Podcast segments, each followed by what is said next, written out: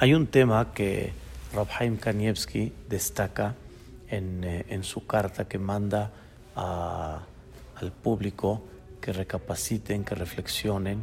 La Gemara en Masejet Horayot es un tratado que habla sobre cualquier error que llegó a cometer el Bedín. En aquella época, si el Bedín eh, dictaminó algo y al final hubo un error. Por ejemplo, permitieron algo en Shabbat pensando que estaba permitido y realmente estaba prohibido. Permitieron al público tal vez alguna carne y estaba prohibida realmente. ¿Cuál tiene que ser la corrección que el Bedín tiene que hacer, independientemente que ya entendieron que la alajá no fue así? ¿Qué es lo que tienen que hacer en la época del Bet Amigdash? Al final de este tratado, la Gemara habla que existían dos tipos de jajamim.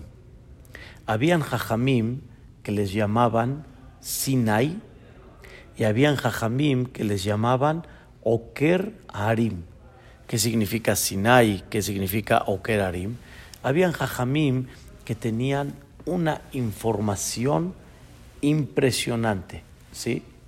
Y la información la tenían precisa, exacta, como Dios la entregó de Arsinai.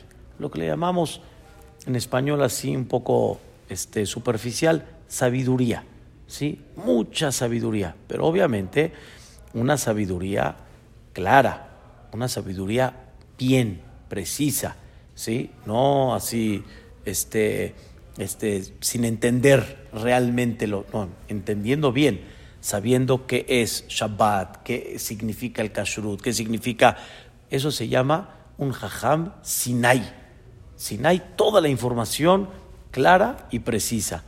Había otro jajam, ¿sí? que no era tanto Sinai, o sea, quiere decir, no era uno que tenía toda una información tan clara como Dios la entregó en Arsinai, pero era Oker Arim. Oker Arim quiere decir que lo que sabía, la profundización, ¿sí? era impactante.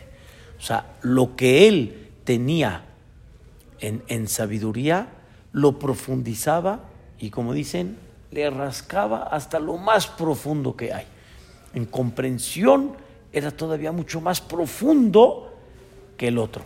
El otro tiene todo muy claro, ¿sí? De la información, pero este, la profundización es muy clara. Es como, por ejemplo, un doctor que puede saber de todo, lo tiene muy claro, pero no profundiza en muchas cosas de lo que él sabe, tal vez para generar cosas nuevas, para inventar medicamentos, para, ¿me entiendes?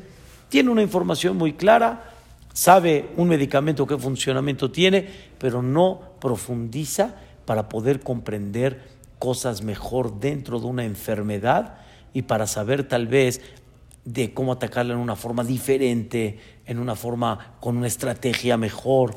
Doy así un ejemplo así nada más superficial para comprender la idea. Entonces la Gemara dice que habían dos jajamim, uno era Sinai y uno era Okerarim. Okerarim quiere decir que arranca la montaña, o sea, profundiza bien a fondo. Entonces dice la Gemara, ¿qué es mejor? En el buen sentido, quiere decir, ¿qué jajam debe de liderar? ¿Sí? Cuando quieren poner a uno que sea el líder de, la comunidad, vamos a llamarla así. Si el que es Sinai o el que es Okerarim, el que sabe todo como Dios entregó, pero no profundiza, o el que profundiza, ¿qué es mejor? Dice la Gemara, los dos jajamim, uno se llamaba Rabbi Yosef y uno se llamaba Rabba. Rabbi Yosef era Sinai. su conocimiento era impactante impactante. Pero Rabba, aunque su conocimiento no era igual que el de Rabbi Yosef, pero lo que sabía, lo sabía a fondo. Eso en, eh, en, México sacaron un libro, traducido obviamente, que se le llama El Azul Profundo.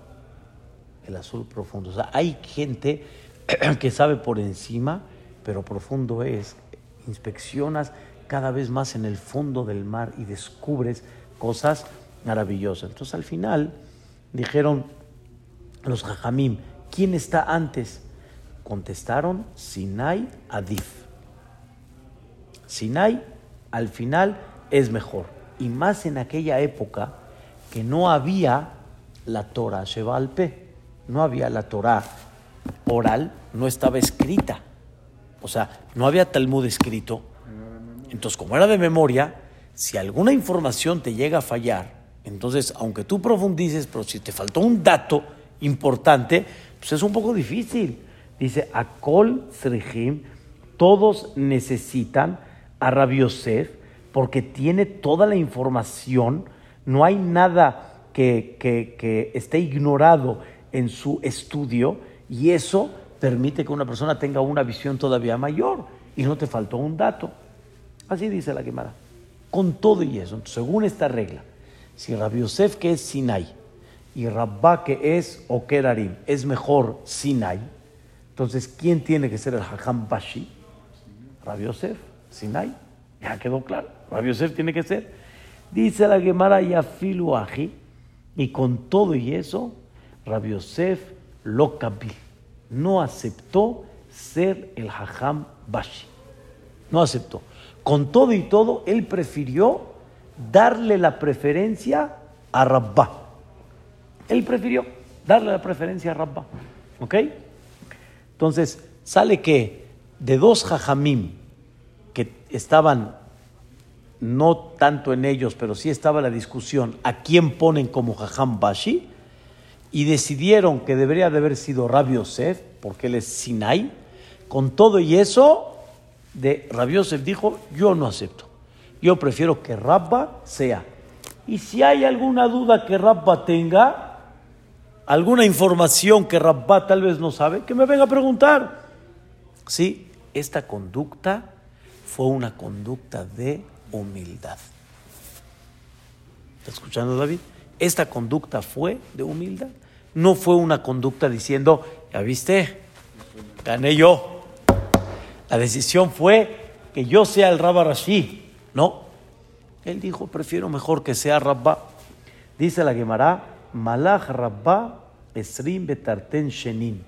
Le dieron a Rabba 22 años de ser Rabba Rashi y después le dieron a Rabbi Yosef de ser Rabba Rashi.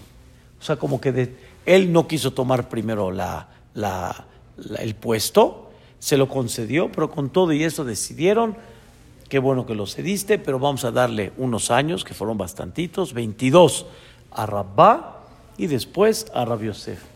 Dice la Gemara, aquí viene algo interesante.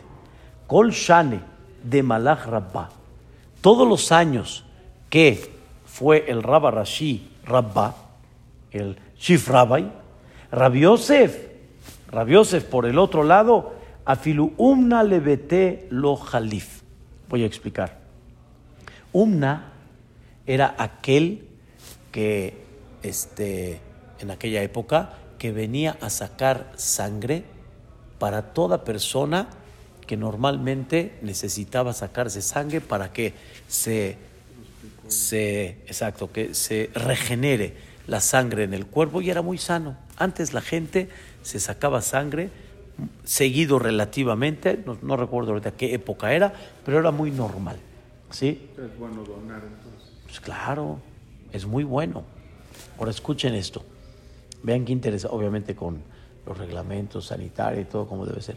Dice, dice la Guemara, normalmente una persona iba al UMNA, UMNA es el especialista para sacar sangre, iba con él, no sé ni cómo lo hacían, ¿sí? Y se sacaba la sangre y ya. Pero si era una persona muy importante, como el Rabba Rashi, el Umna venía con él. ¿Cómo? ¿Cómo? El Rabba Rashi, el, el Chief Rabbi, va a ir para allá. Al revés, el Umna era honor de que él vaya con el Chief Rabbi. Ahora, el chief rabbi, ¿quién era? Rabba. Él era el mero mero. Pero por otro lado, Rabbi Yosef, aunque no lo pusieron, o más bien dicho, él no se quiso poner, entonces debería de ser que mínimo, ¿sí? También le den un estatus y un honor y un cabot de, de- que el UMNA, el, el doctor este, vaya, el especialista, vaya con él. Dice la Guimara, 22 años que Rabbá fue el chief rabbi, Rabbi Yosef dijo, ni eso quiero. Que no se vea que yo estoy a la par con él y aunque decidieron que Sinai es mejor, decidieron que el que sabe toda la información como Dios la entregó en el Sinai es mejor, prefiere Rabbi Yosef, ¿sí? No nada más no soy chief rabbi, sino también no me conduzco y no me igualo a él. Él es el chief rabbi, que el umna, el, el experto, el especialista vaya con él, pero que no venga conmigo, para no dar un sentimiento, ¿sí? De este, estoy yo a la par. Ni eso tampoco aceptó. Es la explicación literal que dicen los comentaristas, que él de alguna forma a tal grado se comportó con humildad que ni eso quiso llevarlo a cabo. Es la explicación literal. Sin embargo, dice el comentarista llamado el Rosh, Rabbenu Asher, dice algo maravilloso. Dice así, de Aramá, es un comentarista, Rabbi Meir, este, Alevi creo que es, de Aramá Piresh. Dice, ya que Rabbi Yosef cedió la jefatura, el chief rabbi, y no fue, y él no quiso comportarse con honor delante de Rabbá, dos cosas él se dio. Una, la, el puesto, y dos, en esos 22 años, él no se comportó a la altura de Rabbá. O sea, quiere decir, él es el Rabbi y, y no es Rabbi Yosef. Entonces, ya que él lo hizo así, escuchen qué cosa tan increíble. Dice, Egina zehut anvatenuto alab. Lo protegió a él su humildad. El mérito de ser tan humilde, qué, qué, qué, este, qué pago, qué este, respuesta Dios le dio a Rabbi Yosef por ser tan humilde, que toda la gente de su casa y él no tuvieron que ir a sacarse sangre. No que el Umna no fue a su casa, según la primera explicación, sino no necesitaron sacarse sangre para tener salud. No sintieron en su cuerpo esa necesidad de tener que hacerlo y Dios los protegió y nunca tuvo que ir al Umna, ni él ni los de su casa, por, por el mérito de haberse comportado con humildad, ¿sí? de que nunca se, se quiso igualar a Rabbá, eso le provocó una protección hacia él. Dice Rabhaim Kanievski, algo maravilloso. Dice Rabhaim Kanievski, si vemos, según esta explicación, y al final termina y dice el Rosh, Adin Pirush Mistaberlan, o sea, Adén Pirush, esta explicación me parece a mí, o sea, me, suena y me, vibra, dice Rabbenu Asher. ¿Qué quiere decir? No tengo duda que una persona que se comporta con humildad, Boreolam lo protege. Boreolam lo protege. ¿Qué dice este, el versículo al final de Perashat Bereshit? Benoach matzahen be'ene Hashem. Noach encontró gracia en los ojos de Boreolam. Dice la Gemara, había decreto. Había un decreto. Se va a destruir el mundo. Había un decreto. ¿Sí? Dice la Gemara, Noah, en su personalidad que estaba, estaba incluido dentro del decreto. O sea, aunque Noah para nosotros era un hombre grande, pero dentro del decreto divino estaba incluido también Noah. O sea, Noah no tenía un nivel, sí tenía un nivel mayor, pero no era suficiente para decir que él está fuera. Pero entonces, ¿cómo iba a ser Hashem Ah. con, con la promesa de Abraham? Muy bien, no, todavía Abraham vino todavía. Todavía no Abraham vino. Pe- pe- Pensé que íbamos a preguntar, entonces, ¿qué? ¿El mundo se destruye? ¿Es eh, cosas de Dios? ¿Cómo va a volver a comenzar el mundo? Pero escucha qué cosa increíble. Dice la Gemara en Maseret Sanedrín que Noah estaba dentro del decreto, pero encontró gracia en los ojos de Dios. Y uno que encuentra gracia en los ojos de Dios, gen significa que me caes bien en el buen sentido, ¿sí? Y así como Boreolam tiene mucha misericordia y, y no aplica lo que debería de aplicar en muchísima gente, igualmente también existe un concepto de que la persona encuentra gracia en los ojos de Boreolam y no aplica y le da oportunidades. Dice la Gemara, Noah fue escogido como el hombre que va a iniciar la humanidad porque encontró gracia, no porque él estaba fuera de, sino encontró gracia. Preguntan los Jajamim, ¿y por qué Noah encontró gracia? O sea, vamos a decir, ¿qué hizo para encontrar gracia? Dice la Gemara, porque Noah, así como dice su nombre, era Noah. Noah quiere decir, era agradable, era una persona paciente, era una persona tranquila, y eso que aguanta, y eso que no se enoja, eso que no se altera de forma precipitada, rápida, etcétera, eso le provocó el gen. Tú agarra la palabra Noah, Noah, ¿sí? Ahora al revés. En vez de nun het, het nun, gen. El que tiene Noah, el que es Noah, el que es agradable, el que tiene paciencia, que es lo que dice el comentarista Rashi, que ese es el sinónimo de Anav, entonces a él, ¿qué le dan? Gen, le dan gracia. Entonces sobre eso dice, dice el rey Salomón, Shlomo Amelech, dice, vela anavim, a los humildes, y ten gen. Boreolam le va a mandar qué? Gen, le va a mandar gracia. A los humildes, Dios les va a mandar gen. Entonces, ¿qué, qué aprendemos? La explicación que dice el Rosh, que por el mérito de ser tan humilde, ceder sus derechos, ¿sí? Decir que el otro sea, no comportarse a la par, ¿sí? Cuando ya es él el Rabba Rashi y no Rabbi Yosef, ese, esa humildad, esa conducta de humildad, ¿qué le provocó a Rabbi Yosef? ¿Qué le provocó? Que Boreolam lo proteja en su salud y que no le llegue a él lo que naturalmente le llega a cualquier persona que tiene que hacer un cambio de sangre y una regeneración por salud, que será la costumbre anteriormente.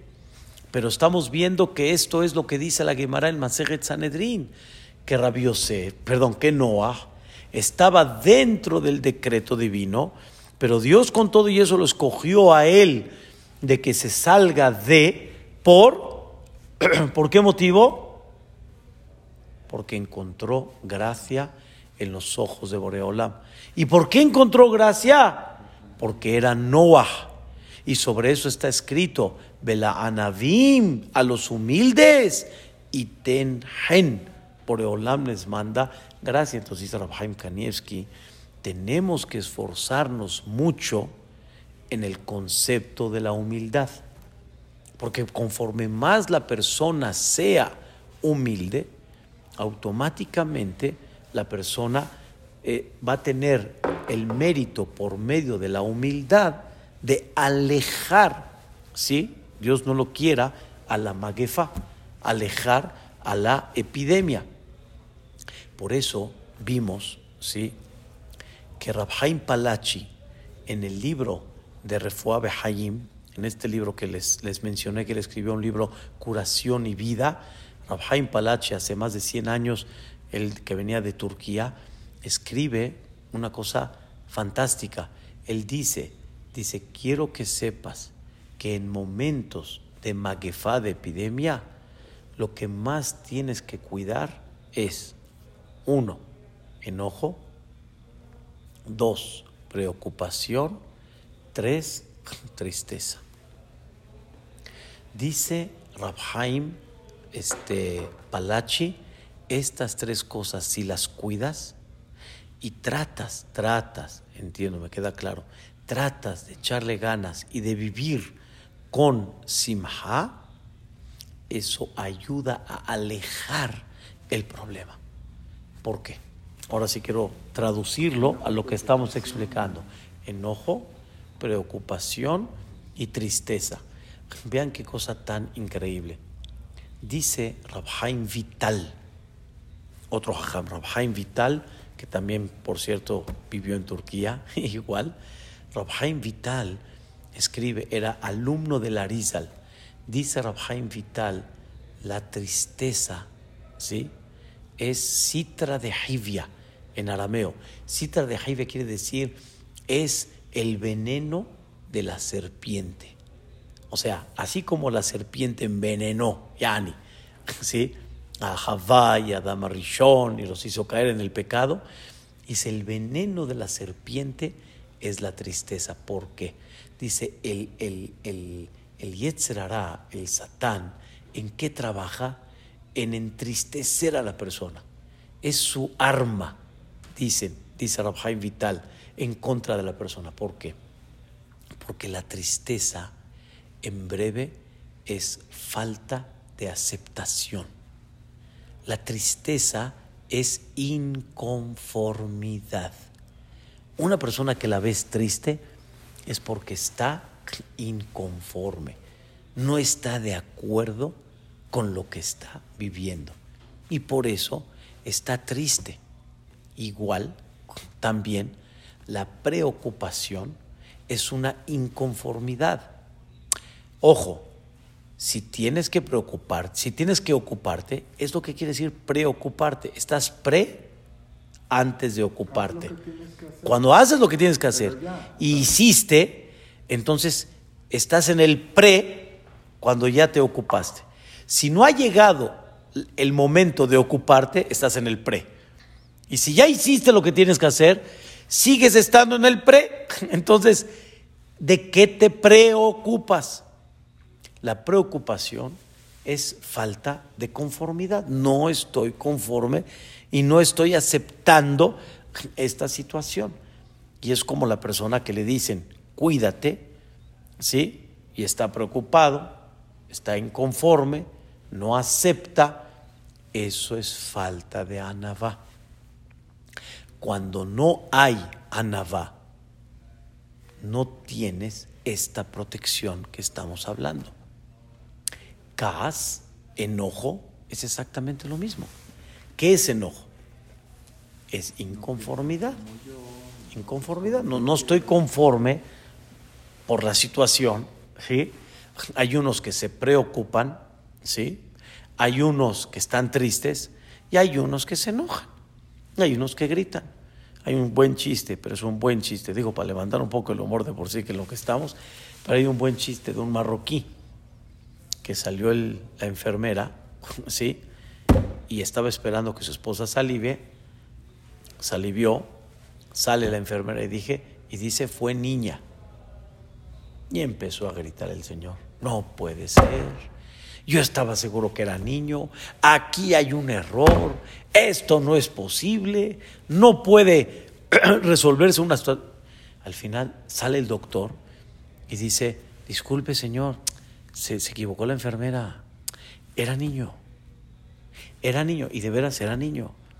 Dice el marroquí, ya ven, así se componen las cosas, así se solucionan las cosas. Con gritos se solucionan las cosas.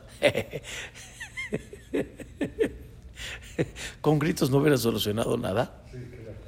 Pero así, eso es un buen chiste. Pero el CAS es inconformidad. Y por eso dice el Pele Yoetz, Rabbi Eliezer Papo, que en aquella época, ya desde aquella época, y nuestros abuelos te pueden platicar todavía, cómo había gente que cuando tenía niña era, era, era grave. Había unos que no iban al CNIS, de plano, como que no, no tuvo éxito. Y dice el Pele Yoetz, como si fue la esposa al mercado y escogió el género y, este, y te trajo una niña y todavía tú vas y te molestas con ella, te molestas con la vida. Espérate un minuto, hombre, ¿a dónde estás? ¿A dónde estás? Irreal, entre paréntesis, entre paréntesis, Rabbi Yosef Hades, en el mismo tema, le decía a los que traían niña, le decían, la culpa es tuya, porque el género depende del marido. No puedo detallar ahorita detalles interesantes, pero depende de ti. Tú tuviste la culpa. ¿Qué le reclamas tú a la mujer? Como si. Entonces, es inconformidad. El enojo, la preocupación y la tristeza es falta de aceptación a lo que Boreolam te está mandando. Entonces, por eso dicen que una vez entró una persona al Betacneset y vio un grupito alrededor de un Yehudí. Entonces, normalmente cuando ves a un grupo de gente alrededor de alguien, te llama la atención. ¿Quién es? O sea, ¿qué, qué representa este hombre? Entonces, él preguntó, oye, ¿quién es este que está alrededor de él? Seguramente de ser un gran jajá, que están preguntándole consejos, Torah, lo que sea. Dijeron, nena, jajam balaila. Este jajam en sus sueños, dice, este, nada. Bueno, dijo, seguramente ha de ser un ashir, un rico, ando sí, seguro tiene mistriat, por eso está alrededor de él. dijeron, no, hombre, Hazit, el Señor ni termina la semana, hombre, que estás hablando, este ashir, nada. Otro dijo, ah, caray, ah, caray, este no jajam, no rico, que ya sé, seguramente tenía padres, abuelos, ancestros, de gran calidad y seguro le están preguntando historias de, gente del antepasado y todo. Eh, ni su papá, ni su abuelo, ni nada. Entonces dijo el Señor, caray, este ni rico, ni jajam, ni ancestros, como decimos, ni trono, ni reina, ni da que lo comprenda. Pues entonces, ¿en qué el Señor es Melech? ¿En qué es rey, hombre? Pues, ¿Qué, ¿Qué, está alrededor de él? Entonces, contestó, le contestaron a, él, este señor es muy humilde. Ahí saltó, saltó. El que entró al Knis y vio al, saltó. Espera, si me dices que es jajam y es humilde, entiendo. Si me dices que es, este, ¿cómo se llama? Rico y humilde, está bien tiene ancestros y con todo y eso es humilde, está bien. Pero si uno no tiene nada, ese de veras no tiene ni trono, ni reina, nada. ¿Humilde? ¿Humilde en qué? ¿En qué es humilde? Entonces le contestaron, ¿cómo? Ahí es donde está la humildad. Humilde con Dios. Lo ves un hombre tranquilo, sonrisa todos los días, sereno, esté optimista, ve a su familia, ve a sus hijos, ve qué belleza. ¿Qué me estás hablando humilde si es jajam y eso? Es verdad que uno de los puntos de humildad se mide cuando una persona no se cree, no se cree, que ese es normalmente lo que una persona habla, no es soberbio, no es orgulloso, no demuestra, todo eso está bien. Pero hay algo más dentro de eso. ¿Qué conducta tienes al tener humildad? Porque hay gente que puede no demostrar, pero exige, exige, exige, exige honor, exige lugar, exige que lo vean, exija que, que, que, que lo miren. Eso no es justamente en conceptos ni de dinero, ni sabiduría, ni nada. Quiere que lo tomen en cuenta y exige. Y ahí es donde empieza uno la humildad. Cuánta paciencia tienes, cuánta tolerancia, cuánto aceptas lo que Dios manda. ve este hombre cómo sonríe. Ese es el secreto de decir que una persona realmente es humilde, aceptar todo lo que Boreolam te manda. Sobre eso dice el versículo en Shelomo Amelech Mishle, Shema Beni Musar Abija. Escucha, hijo, el Musar de tu papá, explica Rashi. Hay la explicación literal, pero hay lo que está detrás de la explicación literal, por eso se llama Proverbios.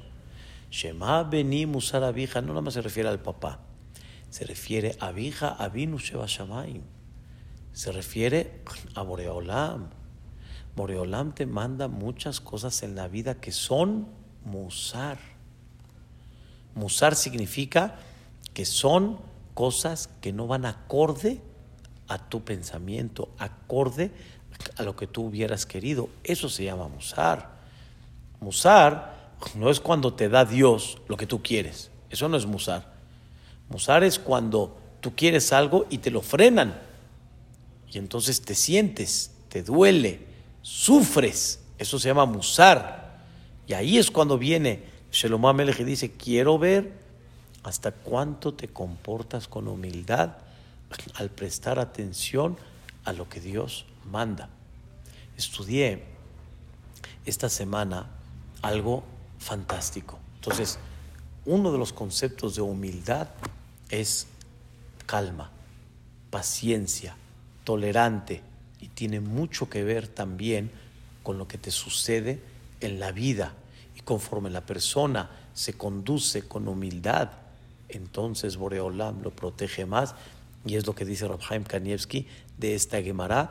Y es lo que pasó con Noah en el Mabul, igual que Dios lo protegió. Y es lo que dice el versículo de la Anavim y Ten Al, al humilde le da Hen y Boreolam lo protege. La verdad que es, es una maravilla. Vi esta semana, estaba estudiando un, un tema, híjole, me, me llamó mucho la atención. Es algo bárbaro, es algo increíble. Cuando Am Israel, Dios les preguntó, ¿aceptan la Torah? Ellos contestaron, Naase Benishma. Haremos y escucharemos. ¿Sí? Vi que Rabba Víctor Miller pregunta, hay una Gemara que dice que cuando Am Israel dijeron, Naase Benishma, haremos y escucharemos, salió una voz del cielo y dijo, ¿quién les descubrió este secreto que nada más los malajim lo llevan a cabo? ¿Quién les descubrió este secreto? Y él pregunta a Rabba Víctor Miller, a ver, no entiendo, después de ver maravillas, milagros, Misraim, Keriat Yamsuf, ¿por qué no van a decir nada de Benishma? Así él pregunta. ¿Por qué no van a decir nada de Benishma? O sea, no es, es, es como si tú llegas con, con Badía y te dice, ¿me puedes hacer un favor? ¿Y tú qué le contestas? Pues lo que usted me pida. No te va a pedir que te tires del, del décimo piso. O sea, estás tan enamorado de él, lo valoras y sabes lo que él representa, que no te va a decir, tírate del décimo piso. O sea, ¿cómo Am Israel no va a decir Naase Benishma? ¿Por qué no? ¿Qué, qué tan, tanta grandeza Naase Benishma? Se le explica algo impactante, dice algo increíble, Rabbi Víctor Miller, Allah Shalom, dice algo increíble, dice así.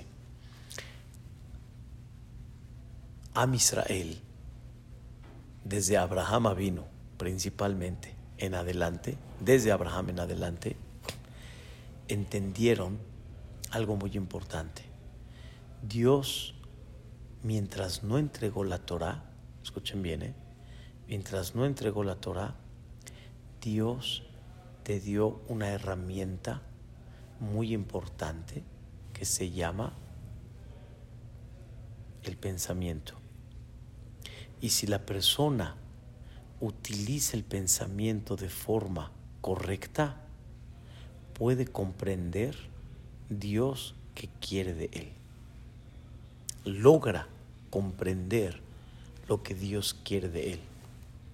Y él dice una frase fuerte, pero está muy clara. Dice, el mundo utiliza su mente, el mundo utiliza su interés. Y el interés es el que te, te, te, te, ¿cómo se llama? te mueve para que tu pensamiento piense cómo llevar a cabo ese interés. Pero la, la mentalidad de la persona no utiliza para comprender realmente Dios que quiere de él. Les voy a dar un ejemplo pequeño, es, es, es, es muy claro. Una persona me, me, llevó en un Uber, ¿te acuerdas de la historia del Uber? Yo viajé mucho por Uber cuando yo estaba en Fasja, cada viernes. Siempre me tocaba así algo diferente. Uno que me tocó me dijo, ¿usted qué es? ¿Rabino? Agaché la cabeza, le dije sí. El rabino, ¿a qué se dedica? ¿Te acuerdas? El rabino, ¿a qué se dedica? Entonces le dije, a comprender el objetivo del mundo. Entonces él se impactó y me dice, ¿y cuál es el objetivo del mundo? ¿Qué? O sea, ¿qué, ¿qué tanto hay que pensar? El que no vino a tomar vino, ¿a qué vino? O sea, hay, está, muy, está muy difícil de entender. Entonces, como que eh, me retó, vamos a decir así, pero bien, sano, en buen sentido. Entonces le dije, a ver, disculpe, ¿usted ve este edificio? Estábamos en el hipódromo ya. ¿Usted se ve este edificio? El edificio grita que tuvo un ingeniero, un arquitecto, un electricista, un plomero, un, este, un este, eh, albañil, etcétera. ¿No es así? El mundo grita que tuvo y tiene un creador. Solo así, se, creó así nada más, solo. ¿Sí? Para. ¿Usted algún día ha comprado algún producto sin instrucciones? Así nada más. Algún día le vendieron un micrófono sin explicarle el micrófono para qué sirve. ¿Sí? Utilízalo para lo que tú quieras. No tiene, no tiene lógica. El que vino, a, el que no vino a tomar vino, ¿a qué vino? No, espérate, no, no va así el asunto, hombre. Apunta a pensar. ¿Qué propósito tiene la vida? Pero como nacemos, dice Rabbenu Behaye, como nacemos pequeños, pequeños me refiero bebés, entonces el cerebro se va desarrollando bajo el mundo en el que estás viviendo. O sea, trabajas, quitas, pones, esa es la vida. Pero pocos se ponen a pensar, lama, bata la olam. ¿A qué veniste al mundo? Y este me dice, al que venimos a disfrutar. ¿Quién es el guapo que se puede levantar el cuello y decir, yo vengo a disfrutar toda mi vida? No es real, materialmente hablando. No es real sin humildad. No es real, no es real. Entonces aquí venimos. Está en quiebra el mundo. El Señor empezó a entender, empezó a entender. Y entonces empezó a decir, ah, caray, tiene usted razón, Rabino, la verdad, nunca lo habíamos pensado de esa forma. Bueno, entonces usted me puede explicar a qué venimos al mundo. ya estábamos dando vuelta en Fuente de Templanza. Le dije, disculpe, bajo que yo, yo bajo aquí en el, la sinagoga. Me dice, ¿cómo, Rabino? ¿Me va a dejar así? Le dije, le desperté las ganas de empezar a entender qué es la vida. ¿Qué es la vida? Me caso. ¿Por? ¿Por qué te casas? Para. Tienes hijos. Para. Comprende la, la, la Y desgraciadamente, la gente ya llegando a un cierto punto de, de, de falta de valores, ¿sí? ¿Para qué me caso? Al revés, ¿para qué me caso? No, o me caso y no tengo hijos. Sí, o me caso y no tengo hijos. O, o sea, para. O sea, la, persona empieza, a, La gente utiliza su gran mente, pero para el placer y para el deseo y para la ambición y para muchas cosas, pero nunca se puso a pensar lo real. Dice Rabbi Víctor Miller, Abraham vino, fue el primero que empezó a abrir los ojos al mundo y a decir, caray, ¿quién hizo toda esta maravilla? ¿Quién me puso el pan? ¿Quién me puso la carne? ¿Quién me puso? Yo no fabriqué nada de esto. Dios se presenta de mil y un maneras. Se presenta en el sol, se presenta en la luna, se presenta en el mar, se presenta en la carne, se presenta en la vegetación, se presenta en la montaña. Por eso dicen que Dios que es Gadol. Todo el mundo pregunta, ¿grande? ¿Grande en qué? Pues, ¿Cómo que grande en qué? En toda la generosidad que, que, que estás viendo en el mundo. Su honor está lleno. Está increíble. Y no lo vemos porque cada uno está pensando en su. Entonces, en vez de ver que el mundo está, eh, eh, eh, tiene muchísimo más de generosidad a lo que tú piensas, por lo que tú estás viendo en tu cosa particular, no lo estás pensando. Entonces, el Yehudí pensaba mucho. Abraham le enseñó a Isaac y a Jacob que con el pensamiento podemos lograr comprender lo que Dios quiere de nosotros. Por eso dice la Gemara, Abraham cumplió muchas cosas de la Torah antes que se entreguen. ¿Quién se las enseñó? Todo el mundo pregunta. Su cabeza. Si una persona viviera la vida espiritual, esa es la palabra espiritual, espiritual quiere decir que no deja que su deseo y su ambición sea el que domine, sino realmente es su pensamiento, ¿sí? La persona puede lograr cosas impactantes. Impactantes. No puedes tener idea a qué puede lograr tu mente. Entonces viene a Israel y dice, hasta el día de hoy yo me he regido bajo la mente. Y he entendido lo que tú quieres bajo mi mente. O sea, quiere decir, tú me diste una mente que durante más de 26 generaciones, desde Adam Rishon hasta la mente es la que te dice a dónde tienes que dirigirte. Y ahora Dios te va a decir, no, ya no hay la mente. Que sí, lo que Dios quiere que fue lo que hablamos, que desde que Dios entregó la Torah, ¿sí? Viene una fase nueva en el mundo, dentro del mundo, en el pueblo de Israel, que ya no es lo que tú dices, es lo que quién, lo que Dios diga. Por eso explicamos en Shabbat, ¿te acuerdas, este David, en Shabbat? El primer mandato, ¿cuál es? Anoji, Hashem me lo queja. Yo soy Dios. ¿Es información? ¿Es presentación o es mandato? Son diez mandamientos. El primero es un mandato. ¿Cuál es el mandato de Anojía Hashem lo queja? Aquí estoy, hijo, y lo que yo diga, no lo que tú pienses. Y obviamente ten confianza que lo que te estoy diciendo es el bien para ti. Y aunque tu mente diga diferente, acata y doblega a lo que Dios dice. Y es la misma idea que lo que Dios te pide, que así como tu, tu, tu vida tienes que tener la humildad de aceptarla como Dios la manda, la vida, económicamente, socialmente, este, inteligentemente, de todo, igual, igual, como Yosef Atzadik que hablamos, que aceptó cuando estuvo en la cárcel, Esther Amalcá aceptó cuando estuvo con Hashverosh. Dios es el que uno propone, pero Dios dispone. De la misma forma, hay una humildad que significa aceptar la palabra de Dios, aunque va en contra de mi cabeza. Mi cabeza, pero la cabeza real, no la de mi deseo. Entiéndeme. La del deseo, esa no es cabeza.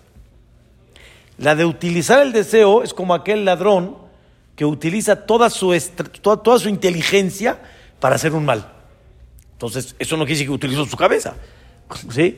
Grandes, grandes criminales eran grandes criminales, eran grandes.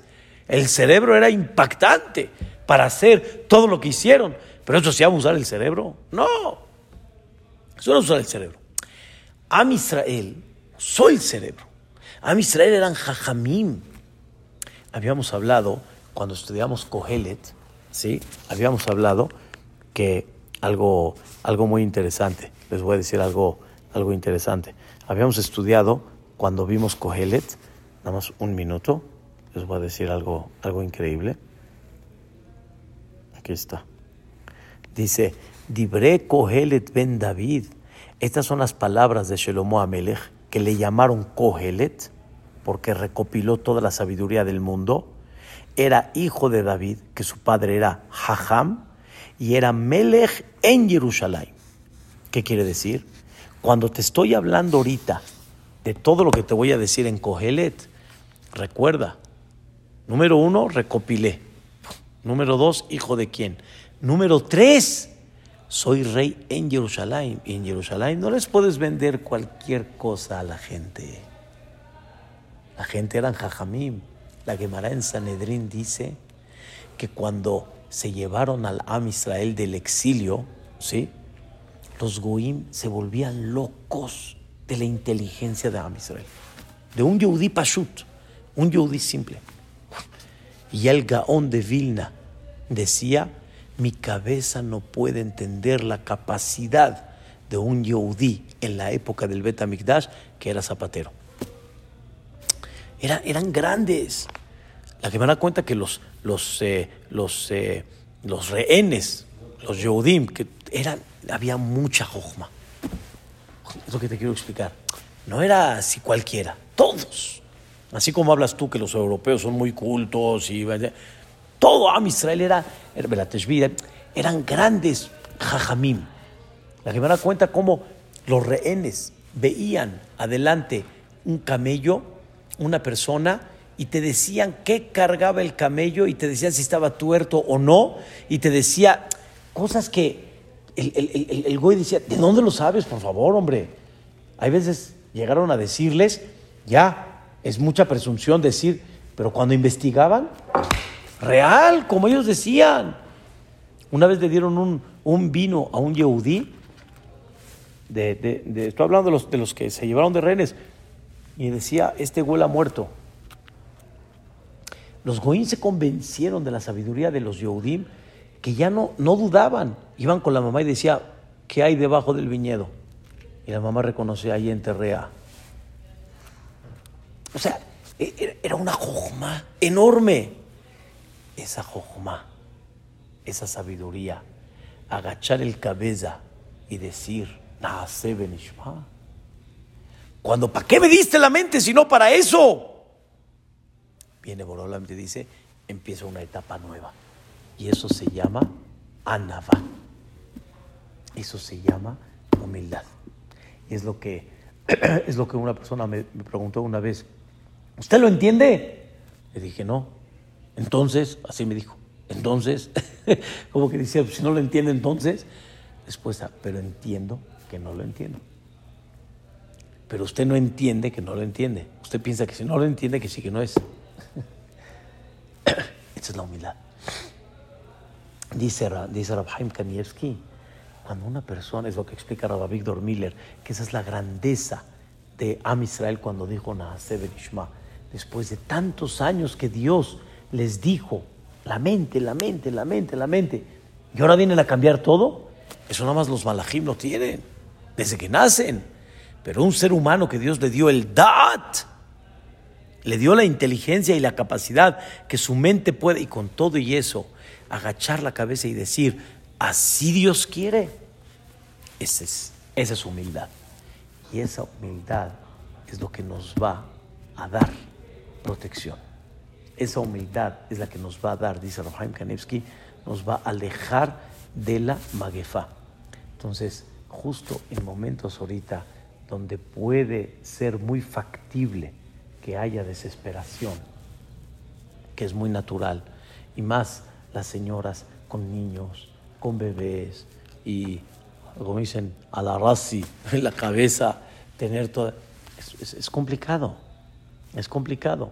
Y uno va a Cuernavaca en esta época ahorita y no hay alberca y no hay palapa y está, bueno, un poquito de jardín, pero o sea, no, no es una cosa tan sencilla poder contener todo eso.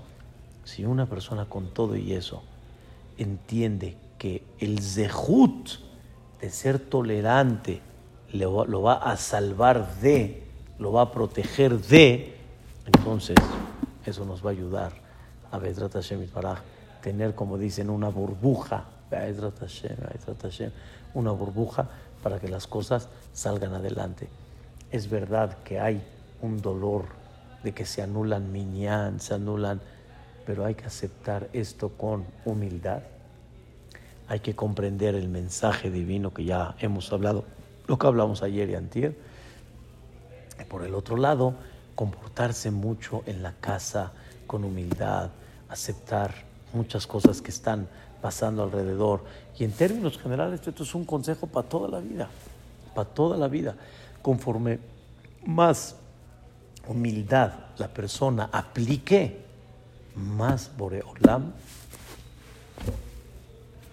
lo levanta, lo levanta, lo protege. Y como dice la quemará, umna levete. Yani el, el, el, experto en, en, en, sacarle el dam, ¿sí? ni a su casa tuvo que pasar. Según la explicación está, por el mérito de la Anabá.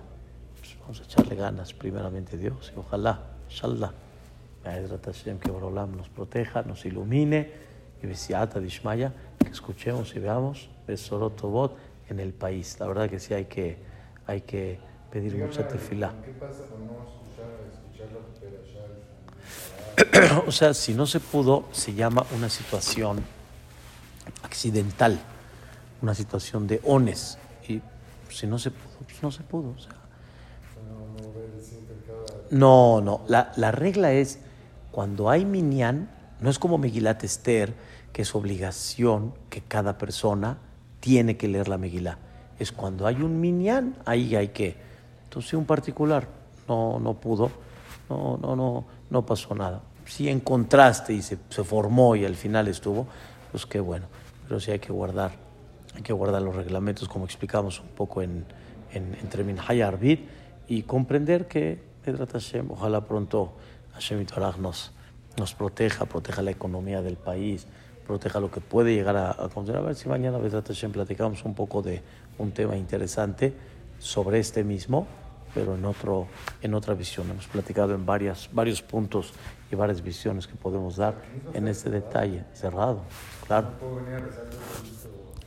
Es muy triste que de alguna forma nos tenga que encerrar para que acatemos órdenes. Porque la emoción o querer rezar con Miñán y todo nos cega. ¿Me entiendes? Si realmente seríamos obedientes y no este, violaríamos las reglas, ¿por qué no? Miñán aquí, Miñán acá, Miñán acá, Miñán acá.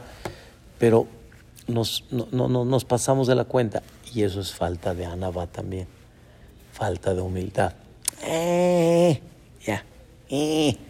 Por eso dicen que el leitzán, el burlón, padai, es sinónimo de orgullo, de soberbia. El burlón, el que no, el payaso, el, pero es el, en conceptos toraicos, el burlón, el que se burla, quiere decir el que no toma en serio las cosas, ¿sí? Es falta de anaba. Tú no puedes o sea, si hay una persona que come frito y come no sano y come eso, o sea, si tú no puedes eh, controlar eso, está bien, pero no te burles. No te burles. Si tú te burlas, es falta de, de, humildad. Y mucha gente me ha dicho en muchas ocasiones, la verdad, lo que usted hace es lo correcto. Yo no puedo. Pero ya, es otra cosa. Es como si yo le digo a una persona, la verdad, cuidarse la salud, el peso, hacer una dieta balanceada. Cola cabo. Yo les digo, cola cabo, de veras. Yo no, he podido, cola cabo. Cuando uno se para batiquín, mis respetos, la verdad. No he podido yo hacer una, una conducta en mi persona de eso. Pero cola cabo. Pero no, eh, Ferchi, que se para batiquín, se para siete y media. Es lo mismo. Rezamos tú y yo con Miñán. ¿Qué? ¿Qué diferencia hubo ya? ¿Para qué te paras tan temprano? Ese es el burlón. Esa es falta de anabá, falta de humildad. Si vamos a tomar humildad, va a ser increíble. Y si resumimos lo que dijimos ayer, humildades no la sonará.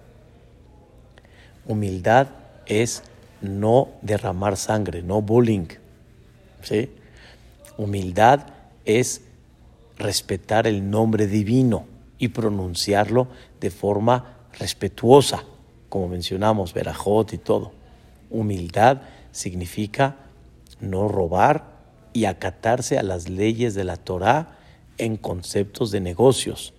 Y no, a mí no me van a decir cómo voy a ganar dinero, a mí no me van a decir cómo voy a traer parnasal a la casa, a mí no me van a decir cómo. ¿Sí? Humildad es eh, tener su pareja, su matrimonio, su familia y no estar mirando mujeres que no te pertenecen, punto. Ya, Gilui Arayot, ¿sí? Obviamente, humildad no es soberbia, como explicamos, Gasut y humildad no es Tzaruta Ain, ser celoso, ser envidioso, este, no compartir, no pensar en los demás. Eso no es humildad tampoco. Entonces, todas las siete que platicamos ayer, toda la raíz de ellas, que son falta de humildad. Y lo que dijo de la alegría. Y estar alegre es el sinónimo, si queremos decir así, es la señal que la persona tiene humildad. Tiene humildad. El Gaón de Vilna dice que Yosef interpretó los sueños cuando estaba en la cárcel. Dijo el Gaón, es la señal más grande que Yosef tenía simha, tenía alegría, porque si no hubiera tenido alegría, no reposa en él el Ruach HaKodesh, la divinidad para poder interpretar sueños en ese calibre, ¿sí? ¿Y cómo pudo Yosef vivir con alegría estando allá adentro? Ahí está el secreto. Y ahí es el sinónimo de qué? De humildad. No, está, impresionante, impresionante. Humildad es cuando llegan los hermanos de Yosef y se descubre Yosef y le dice a los hermanos, yo voy a jugarla a Dios. Ese es problema de ustedes con Dios. Pero yo, ¿por qué estoy acá? Porque Dios así quiso que esté. Eso es una conducta impactante, impactante. Ese es el concepto de la humildad. Que nos proteja, nos ilumine y Besiata Dishmaya para muchos años juntos y alegres, que así sea. Amén. Que